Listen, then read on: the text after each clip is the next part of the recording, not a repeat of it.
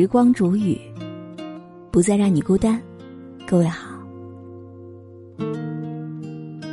今天我要和你分享到的这篇文章题目叫做《你不必在朋友圈假装生活》。本篇文章作者是中曲无闻。以下的时间，分享给你听。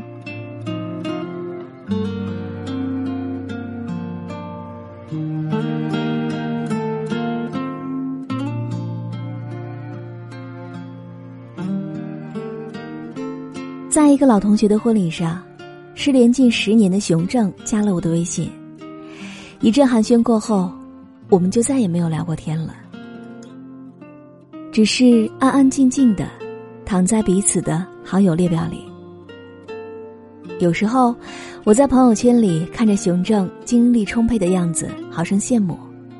健身打卡、英语打卡、阅读打卡，他将生活安排的满满当当。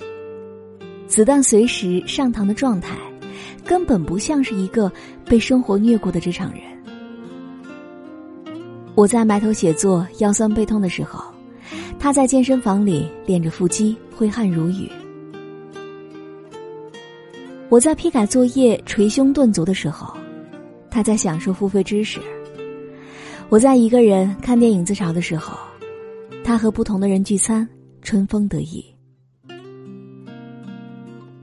这让我时常开始怀疑人生：同一所学校毕业，人和人之间的差距怎么就那么大？终于有一天，我看到熊正又发了朋友圈，我忍不住问：“嘿，老同学，你那个阅读打卡的课程怎么样？我也想报一个，提升一下自己。”他像是找到了一个树洞似的，朝我大倒苦水：“兄弟，你就别浪费这个钱了。”我有些疑惑，明明朋友圈里他是那么让人羡慕。没等我开口，他又说：“我这可是花了钱的，当然要有花了钱的样子。”真实的情况是他已经毕业五年，事业普普通通，还保持单身的状态。他对自己的评价是不成熟、做事散漫、没有规划。对行业缺乏框架化的思考，每到年底，他身上所有的钱加起来不到一万，连回家买礼物给爸妈都没有胆气。人穷志短，世事多艰，曾经踌躇满志的少年，原来只是想在朋友圈里换一种方式生活。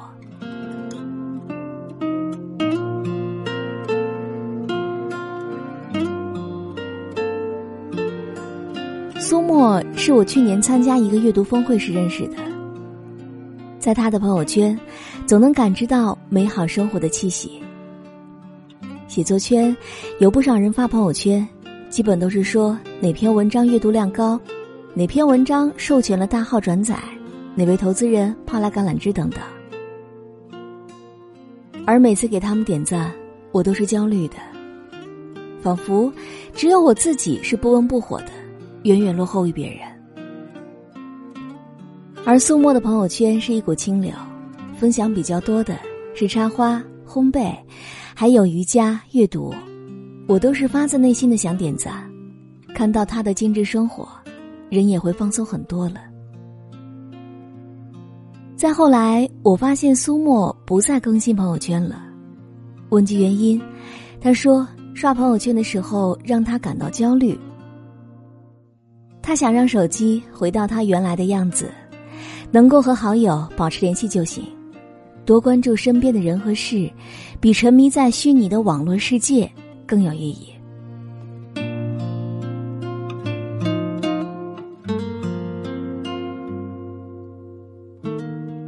其实，我们都并不需要那么多的点赞之交，不需要那么多浅层化的信息。不需要那么多没由来的喜怒哀乐、羡慕嫉妒。说到底，所谓朋友圈，点赞的人那么多，能产生共鸣的又有几个呢？但相比于现实生活，有些人似乎更加在乎自己的朋友圈状态，在乎别人眼中那个自己。他们在朋友圈里学会了假装，呈现出优质的品味生活，展现出丰富的业余活动，甚至强大的社交圈子。阅读书籍不是着急汲取知识，而是先发朋友圈，附上书的封面和摘抄。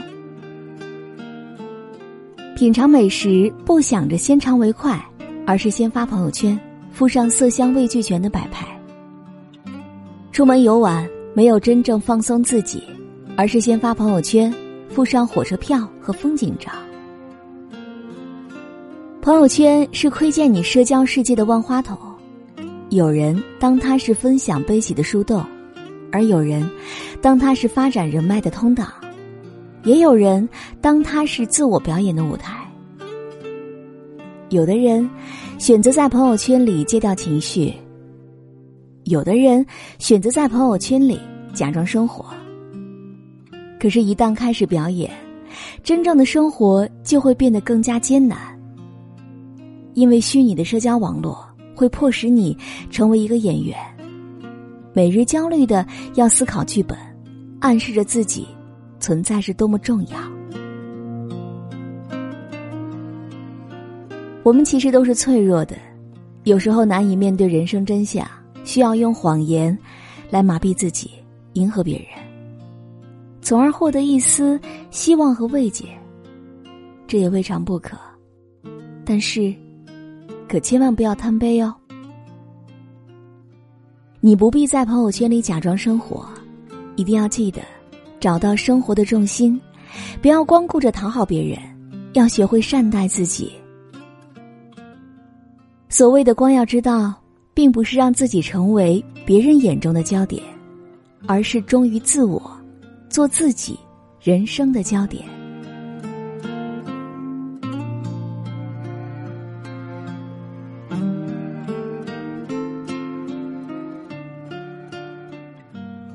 好了，我亲爱的耳朵们，今天就和你分享到这里。喜欢时光煮雨的声音，你也可以在喜马拉雅客户端以及新浪微博搜索 DJ 时光煮雨，关注更多精彩。如果你也有想对我说的话，也可以添加我的公众微信，微信搜索“倾听时光煮雨”这六个字的首字母，就可以找到我了。好，我们下期节目再见。